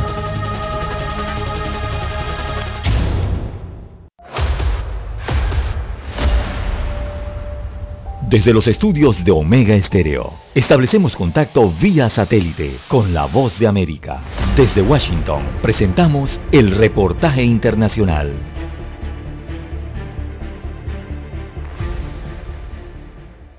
Ecuador revocó la nacionalidad a Julian Assange, fundador de Wikileaks. Según se informó, la justicia del país andino notificó formalmente la nulidad de la carta de naturalización del australiano atendiendo una demanda de lesividad interpuesta por la Cancillería. Se considera que un activo de naturalización es lesivo cuando se otorga sobre la base de ocultación de hechos relevantes, documentos falsos o el cometimiento de fraude a la ley en el procedimiento de concesión, por ejemplo, el hecho de que la carta de naturalización tuvo múltiples inconsistencias, firmas distintas, posible alteración de documentos y tasas impagas, entre otras. Según la agencia AP, Carlos Poveda, abogado de Assange, dijo en su cuenta de Twitter que, y citamos, no respetaron el debido proceso, imposibilitan la comparecencia del demandado, ojalá no sea otro caso ya juzgado por la opinión pública. Poveda añadió que no se valoraron medios probatorios o ponderar validez por ventaja, agregó, aún hay recursos. Assange recibió la ciudadanía ecuatoriana en enero de 2018 como parte de un fallido intento del gobierno de Lenín Moreno de convertirlo en diplomático para sacarlo de la embajada en Londres, pero el Tribunal Contencioso Administrativo de Pichincha revocó tal decisión. Assange, de 50 años, está encarcelado en la prisión de alta seguridad de Belmarsh, en la capital inglesa, desde su arresto en abril de 2019 en la embajada ecuatoriana en Londres, donde permaneció siete años bajo asilo para evadir la extradición a Suecia a fin de responder denuncias de violación y asalto sexual. Suecia desistió del caso en 2019 debido al tiempo transcurrido. Leonardo Bonet, Voz de América, Washington. Escucharon vía satélite desde Washington el reportaje internacional. El 7 de febrero de 1981 ocurrió uno de los hechos más importantes de la radiodifusión en Panamá. Los panameños fuimos testigos del nacimiento de la mejor cadena nacional en FM estéreo. Las 24 horas. Omega Estéreo. 40 años de innovación. Es momento de adentrarnos al mar de la información este es el resultado de nuestra navegación por las noticias internacionales más importantes en este momento.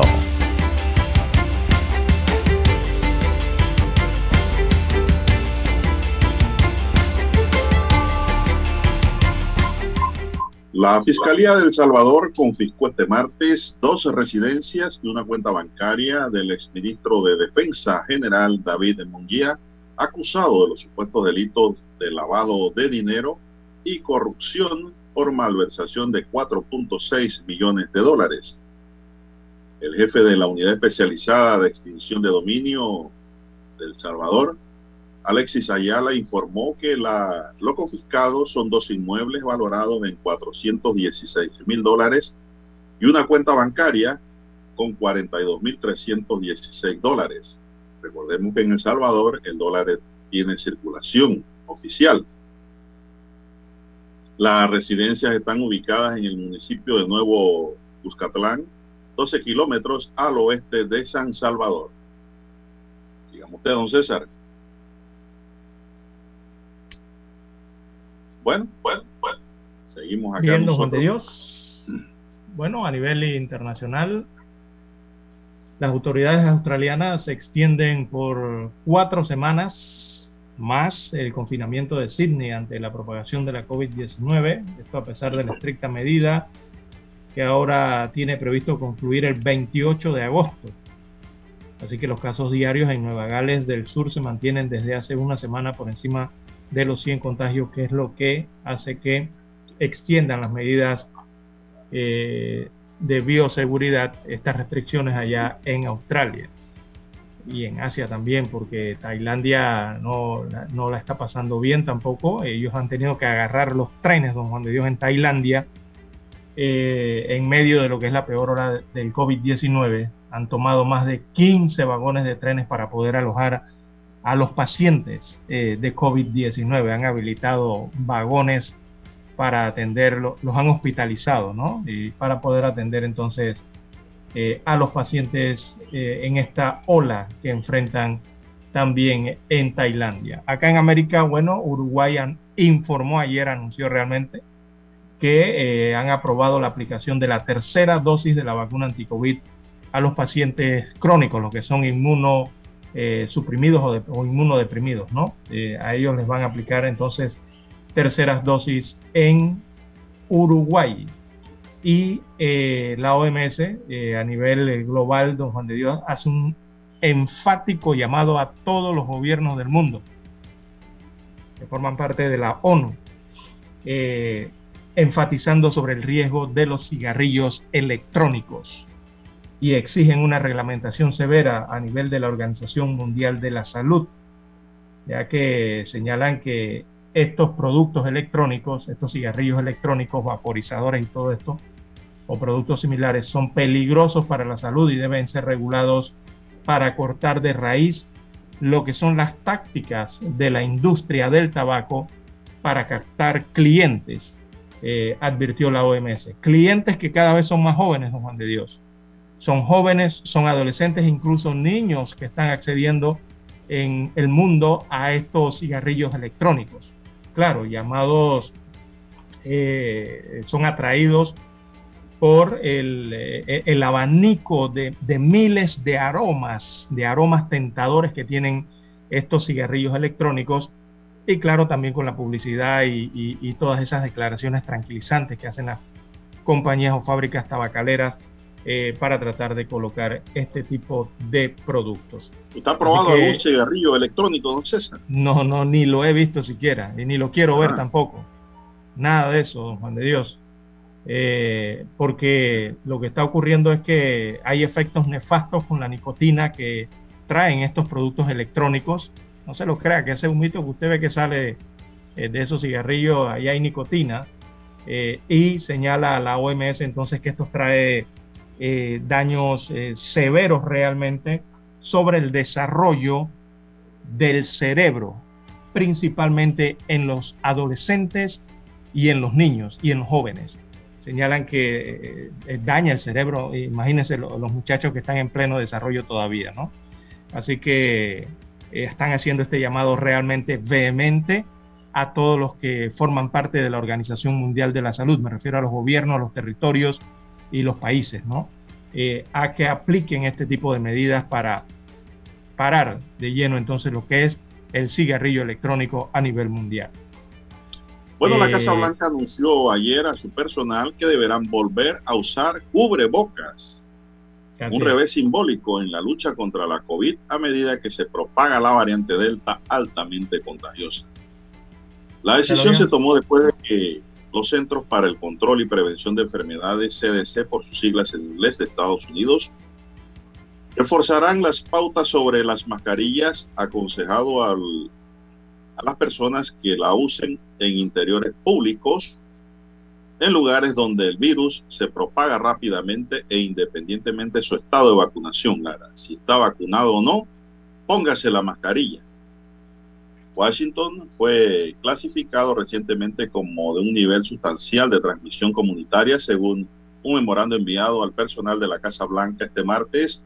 Como resultado, la Casa Blanca requerirá que todas las personas, independientemente del estatus de vacunación, usen un cobrebocas en todo momento mientras estén en el campus de la Casa Blanca. El memorando señala que todos en el campus de esta casa deberán cumplir con las medidas y a más tardar hoy debe empezar a ejecutarse la medida. La medida indica que cualquier persona que no esté completamente vacunada debe continuar siguiendo las pautas de distanciamiento social, Clara. Así que en la Casa Blanca nuevamente vuelven las mascarillas. Así es, ¿no? Y eso va a ser una decisión, eh, eh, eso se va a propagar. Eso va a ser universal. Exacto, a nivel de todos los estados, la mayoría de los estados de los Estados Unidos de América. por el hecho de que la variante está afectándolos ya en más de un 50-55%. La variante Delta eh, está haciendo de la suya allá en los Estados Unidos de América. Los médicos, los científicos allí lo saben, lo de los CDC también lo saben y entonces están llamando a la población a que se cuide inicialmente. Si no, eh, imagino que habrá una ordenanza por parte de los gobernadores de cada estado, porque el problema predominante eh, sigue estando entre los no vacunados en los Estados Unidos y, allá le están, mire, los medios en los Estados Unidos les están suplicando a su población, eh, sobre todo a la población no vacunada, a que se vacunen y cuando le digo que se lo están suplicando es, se los están suplicando por los efectos que esto puede tener a nivel general. Bueno, no sabemos a qué medida llegarán de seguir la gente rebelde ante el peligro, porque es una rebeldía ante el peligro, Lara. Y ayer escuché en un informe dado a conocer de que la mascarilla más segura para enfrentar a la variante Delta es la N95, Lara. Así que pues esto también pone a pensar porque la N95 es más cerrada todavía que la mascarilla sin punta, la mascarilla plana, o sea que usted le llama quirúrgica. Bueno, esa misma. Dicen que la N95 es la más segura ante la variante Delta porque esa variante se contagia fácilmente es decir, está en mucha más proporción en las cutículas, es decir, la gente lo expulsa fácilmente. Bueno, la verdad es que no sabemos dónde vamos a terminar, Lara, con esta pandemia. Esta es la hora. 7 AM. 7 horas. Omega Estéreo 40 años con usted en todo momento. El satélite indica que es momento de nuestra conexión. Desde Washington vía satélite y para Omega Estéreo de Panamá, buenos días América. Buenos días América, vía satélite desde Washington.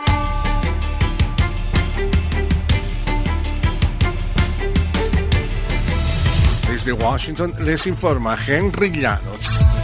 California anunció la implementación de las primeras medidas en la nación para combatir lo que ahora se denomina como la pandemia de los no vacunados, nos informa Verónica Villafañe. Tras un alza a más de 3.000 hospitalizaciones y 7.500 nuevos casos diarios de COVID-19 durante el pasado fin de semana, el gobernador de California, Gavin Newsom, anunció una nueva orden sanitaria para frenar la expansión de la variante Delta y promover la inoculación de 246.000 empleados estatales. Estamos en un punto de esta pandemia donde la elección de las personas de no vacunarse ahora nos está afectando a todos de una manera profunda, devastadora y mortal. Verónica Villafañe, Voz de América. El hombre acusado de la muerte a tiros de ocho personas en tres spas administrados por asiáticos en el área de Atlanta se declaró culpable el martes de cuatro cargos de asesinato en los suburbios del condado de Cherokee, donde ahora enfrenta cuatro condenas consecutivas de cadena perpetua sin libertad condicional pero Robert Aaron Long, de 22 años, posiblemente enfrente la pena de muerte si es declarado culpable de cuatro muertes más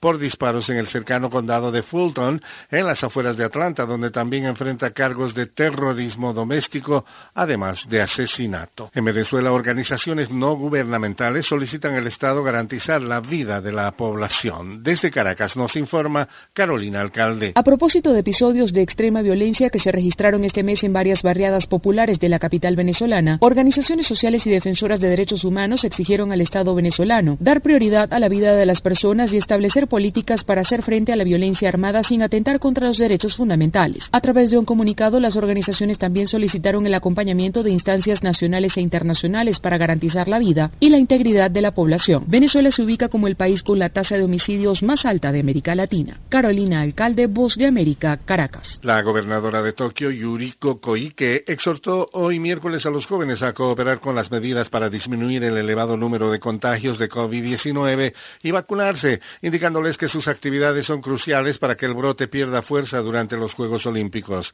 La capital japonesa ha reportado 2.848 casos nuevos el martes, superando su récord previo que establecido en enero. Koike hizo notar que la gran mayoría de los ancianos han sido vacunados totalmente y que los contagios entre ellos han disminuido.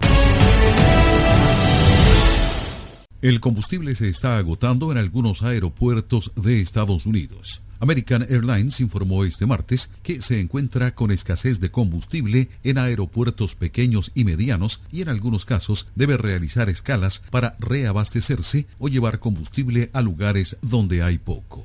La aerolínea señaló que la falta de combustible se registró primero en el oeste del país y podría afectar las tareas de lucha contra los incendios. Se informa de escasez en otras partes de Estados Unidos que se prolongará hasta mediados de agosto, según un comunicado de la empresa a los pilotos. Pide a los pilotos que ahorren combustible y para ello, por ejemplo, apaguen uno de los motores mientras recorren la pista, señala la agencia de noticias Associated Press. American destacó que la escasez en varios aeropuertos que no identificó se debe a la falta de suficientes camiones cisterna o conductores. Delta Airlines explicó que Reno, Nevada, es la localidad más afectada. Sostuvo que los oleoductos dejan más espacio a la gasolina y el diésel que al combustible de aviación durante la pandemia.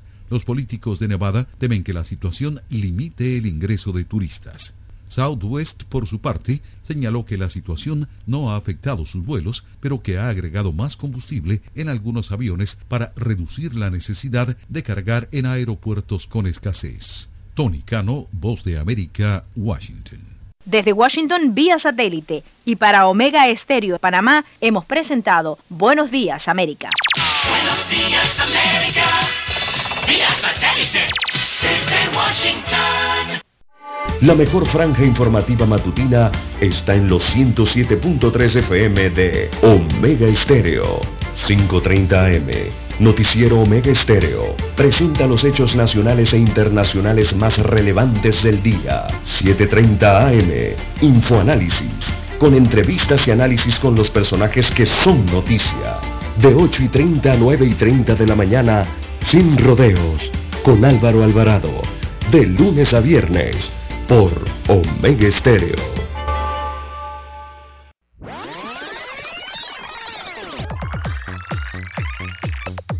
Omega Stereo tiene una nueva app. Descárgala en Play Store y App Store totalmente gratis. Escucha Omega Stereo las 24 horas donde estés con nuestra aplicación 100% renovada.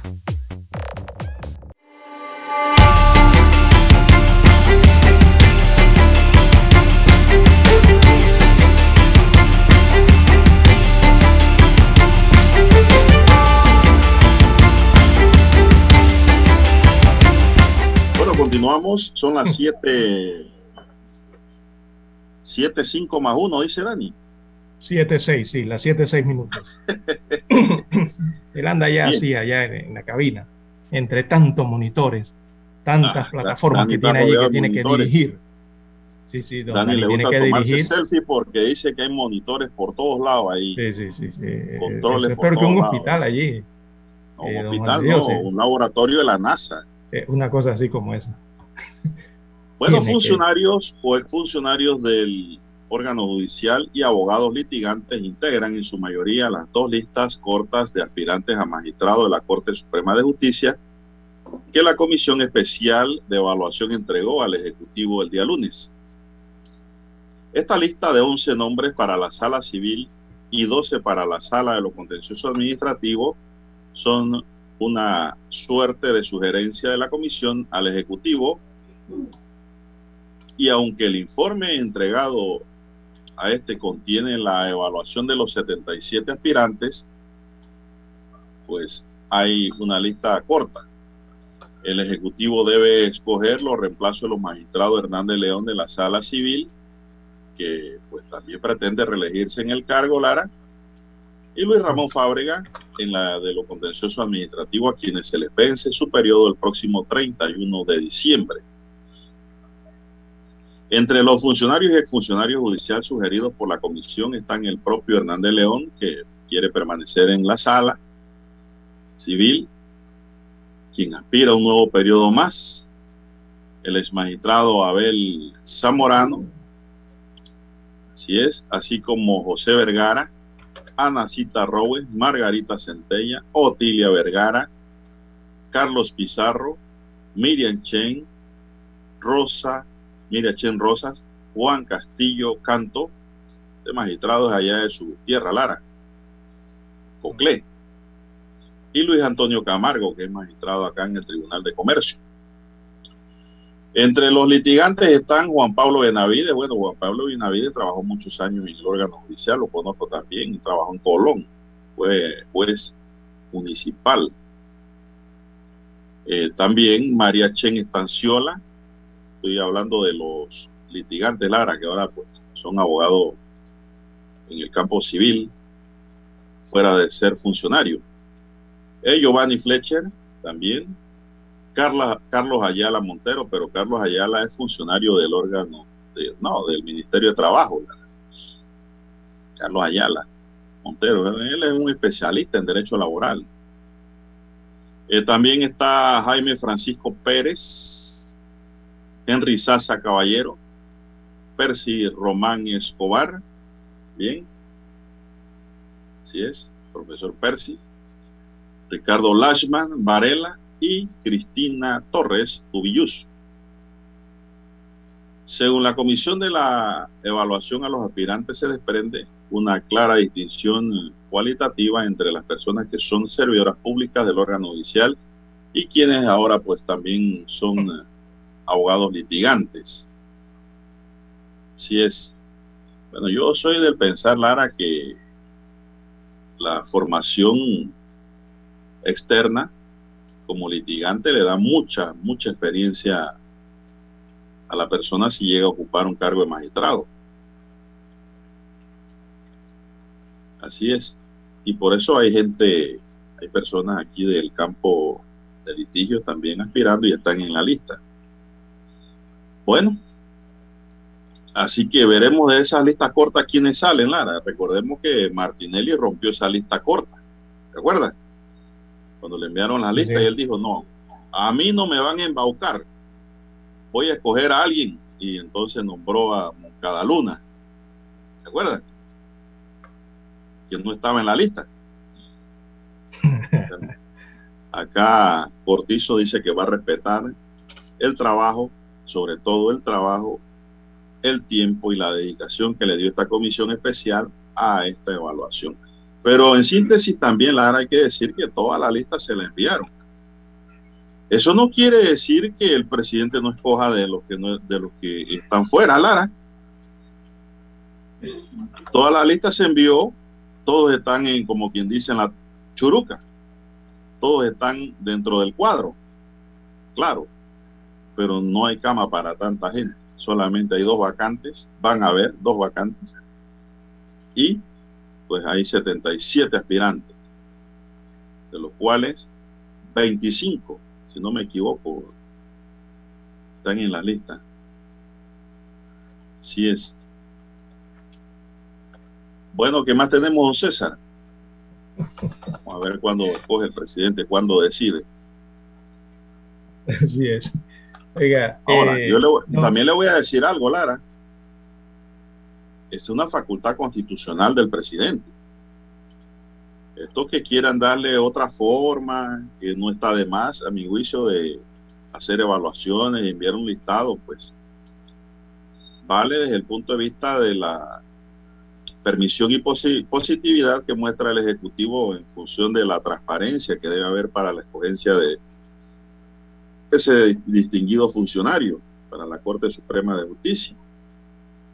Así que yo digo, Lara, que el abogado que es abogado de verdad y no, aspira a ser magistrado, Lara, es como el boxeador que solo quiere ser sparring, no quiere ser campeón del mundo.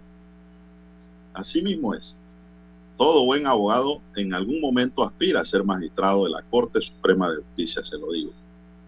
En algún momento es así, o lo tiene pensado, pero no, no creo que hayan abogados que digan yo no quiero ser magistrado. Al menos que haya sido abogado de estos que son clasificados como eh, con mala preparación, que saben muy bien que no van a llegar. Entonces se quedan como sparring en el boxeo.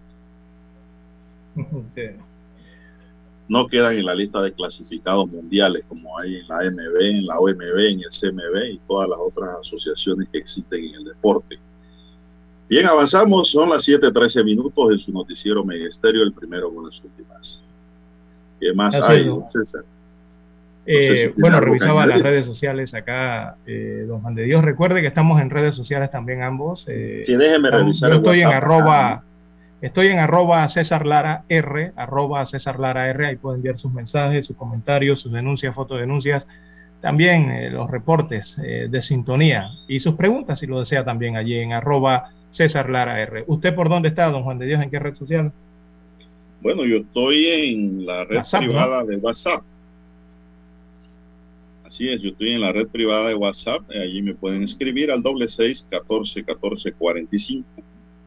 Doble seis catorce catorce cuarenta y cinco. Así es. y me escribe alguien de Penonomé, Lara. Ajá. Dice, nuevamente la disputa. Nuevamente la disputa del Consejo Municipal de Penonomé. Al parecer no se aprueba el presupuesto. Dicho lo anterior, los que hemos visitado Penonomé nos damos cuenta de la mala gestión actual de la alcaldesa, dice, y se deja notar en el estado paupérrimo de las calles que de circunvalación en el mercado público, el montón de dinero que reciben las guías de ganado en las subastas ganaderas y no tienen ni computadora. Todo es a mano y en ocasiones más de 800 reses reciben para pagar impuestos. Imagine, imagínese que Imagínense lo que hay que escribir. Dice este oyente que me escribe del 7874. Digamos es, una disputa, es una disputa eterna que tienen en el, en el municipio de Penonomé, tanto la alcaldesa eh, y los representantes de corregimiento. El Consejo Municipal está liderado principalmente por el Partido Revolucionario Democrático, son en su mayoría los concejales, y la alcaldesa del distrito de Penonomé es del Partido Cambio Democrático. Y bueno, Penonomé, el municipio, lleva, yo creo que ya va para el tercer año consecutivo que no aprueban presupuesto eh, de gastos, de, allá le llaman de rentas y gastos, creo que se llama así, eh, municipal, eh, para el distrito, don Juan de Dios. Y tienen que recurrir entonces a simplemente utilizar el del año anterior. Usted sabe que eso es así, ¿no? eso es una gran problemática que no ha podido solucionarse entre estos políticos allá en el distrito de Penonomé, que afecta eh, lamentablemente a la ciudad de, de, Penonomé y los servicios que se prestan allí. Eh, nos preguntan también en las redes sociales, don Juan de Dios, eh, ¿qué, ¿qué, es eso del queso suizo y el COVID? Bueno, vamos a ir a la pausa y retornamos y le explicamos de qué se trata eso del queso suizo. Omega Stereo tiene una nueva app. Descárgala en Play Store y App Store totalmente gratis. Escucha Omega Stereo las 24 horas donde estés con nuestra aplicación totalmente nueva.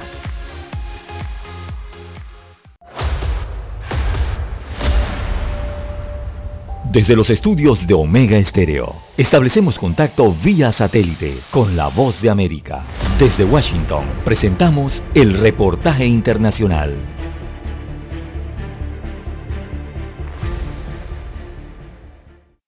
El presidente Joe Biden anunció que las tropas estadounidenses en Irak terminarán sus operaciones de combate a finales de este año y anunció el cambio de rol que asumirán las Fuerzas Armadas en ese país durante la reunión que sostuvo el lunes con el primer ministro iraquí Mustafa al-Kadhimi en la Casa Blanca.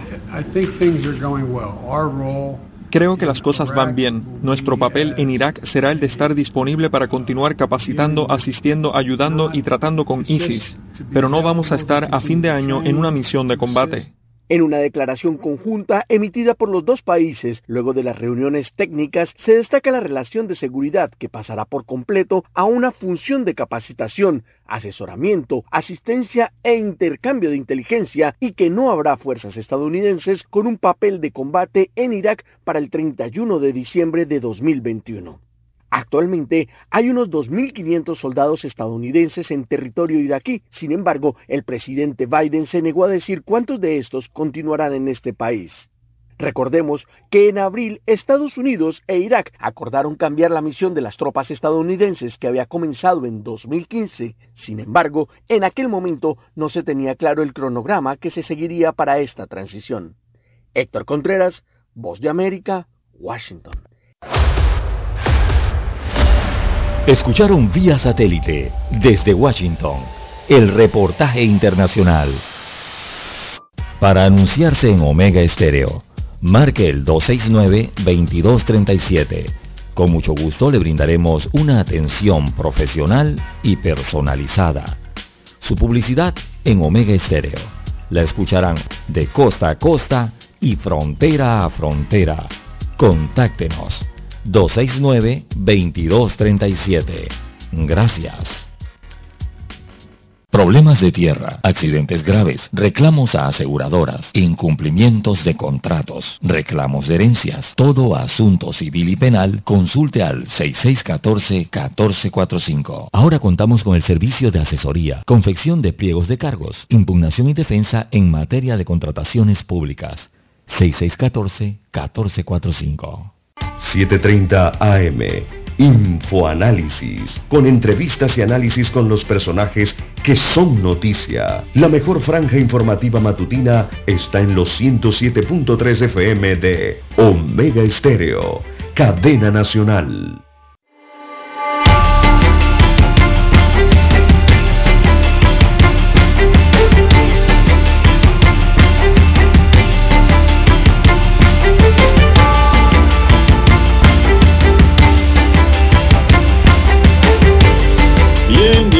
Continuamos. Eh, César, aquí me dice un oyente que me escribe el WhatsApp, dice, buenos días.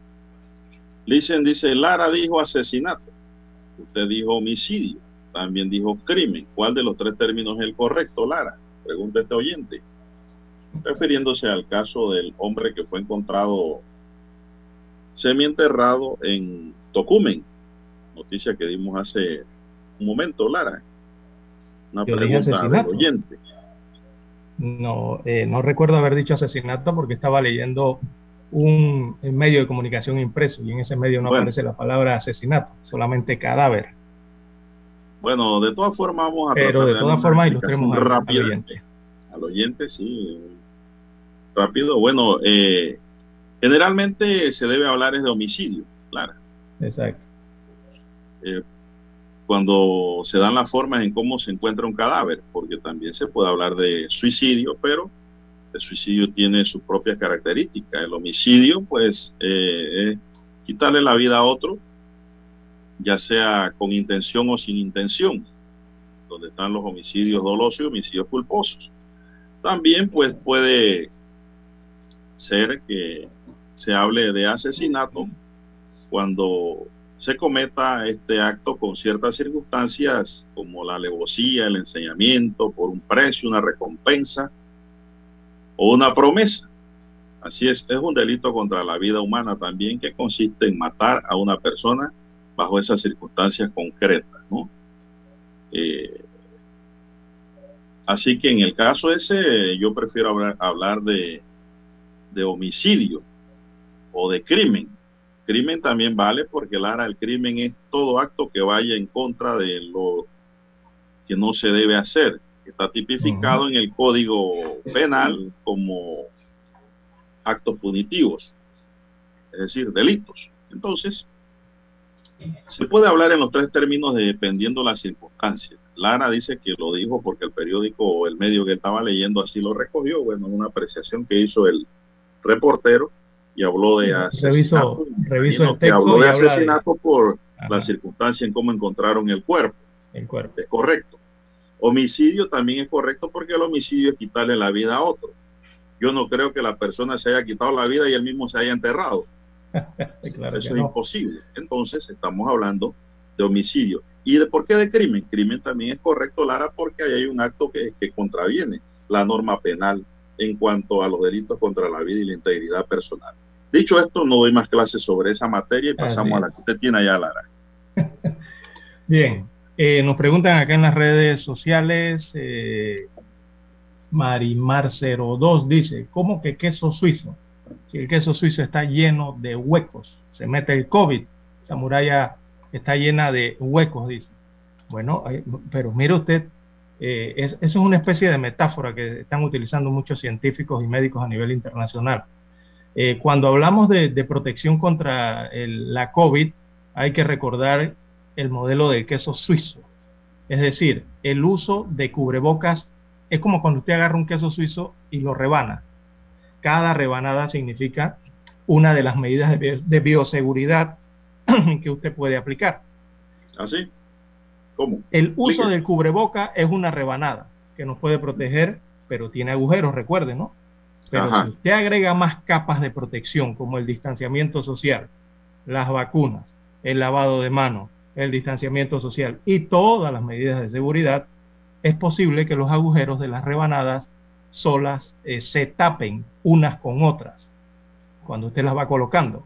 Por eso es que hablan del modelo del queso suizo cuando se refieren a estos temas del COVID-19. Y simplemente para recordarle que hay que mantener las medidas eh, sanitarias eh, que yo creo, don Juan de Dios, hasta el momento, eso lo vamos a tener que mantener hasta el próximo año, don Juan de Dios. Y bueno, más que estar preocupados, hay que estar conscientes de que esto no ha terminado con la pandemia en nuestro país todavía. Hay algunas semanas y meses todavía que tenemos que atender esta situación. A eso se refieren con el modelo del queso suizo.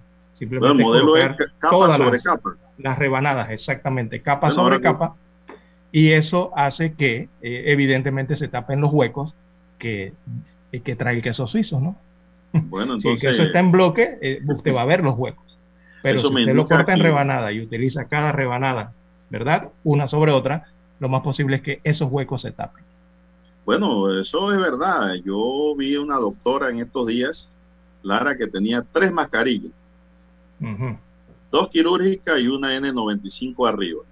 Encima de eso tenía lentes. Aparte de los lentes tenía arriba un antifaz transparente. Un gorro que no se le veía ni las orejas y una bata que le cubría todo el cuerpo. Así que ella tenía el modelo queso suizo, Lara. Así es. Y, sumado a las otras medidas que, de seguridad del hospital, imagínense usted, tantas rebanadas, ¿no? Que eh, fungen allí como medidas de protección. Esos son la verdad que le voy a decir la verdad, los médicos están muy, muy arriesgados a contraer el COVID. Por eso es que están en la primera línea de batalla. Así es. Eh, lo que, le queremos decir con esto es que hay varias medidas que usted puede adoptar para prevenir la enfermedad. Eh, si usted tiene 5 o 10 medidas a disposición, no utilice dos solamente o no utilice una. Trate de usar la mayor cantidad y así tiene mayores rebanadas como el queso suizo y se tapan los huecos, ¿no? Bueno, se nos agotó el tiempo, Dani. ¿No? Seguimos, otro minuto. Bien. Bueno, cambio democrático adeuda más de 422 mil dólares a la Caja de Seguro Social en cuota obrero patronal, Ara. La diputada Ábrego pidió a Rómulo Rúa hacerle frente a estos gastos.